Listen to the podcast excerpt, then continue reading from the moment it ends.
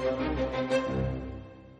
Hola, soy Maribel Ramírez Coronel. Les invito a que escuchen mi comentario para Azteca Opinión que trata sobre México en desventaja frente a la marihuana medicinal. México va un paso atrás en la legalización del uso medicinal del cannabidiol, la sustancia activa de la marihuana. Estamos en desventaja respecto a otros países de la región como Colombia, Chile, Uruguay, Argentina, que se están viendo más audaces y decididos para incentivar el aprovechamiento terapéutico de esta planta prohibida. La diferencia respecto de México es que aquí el legislativo decidió que no se pueden producir medicamentos derivados de la marihuana, solo se pueden importar.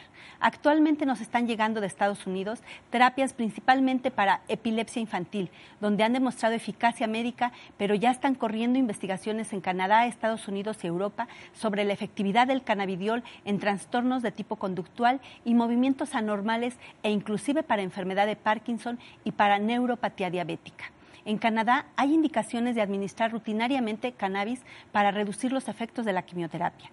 Todo eso está muy bien. El problema para los pacientes mexicanos es que serán medicamentos cotizados en dólares, porque tienen que ser importados. Les recuerdo que este y otros comentarios los pueden ver en nuestra página www.aztecaopinión.com.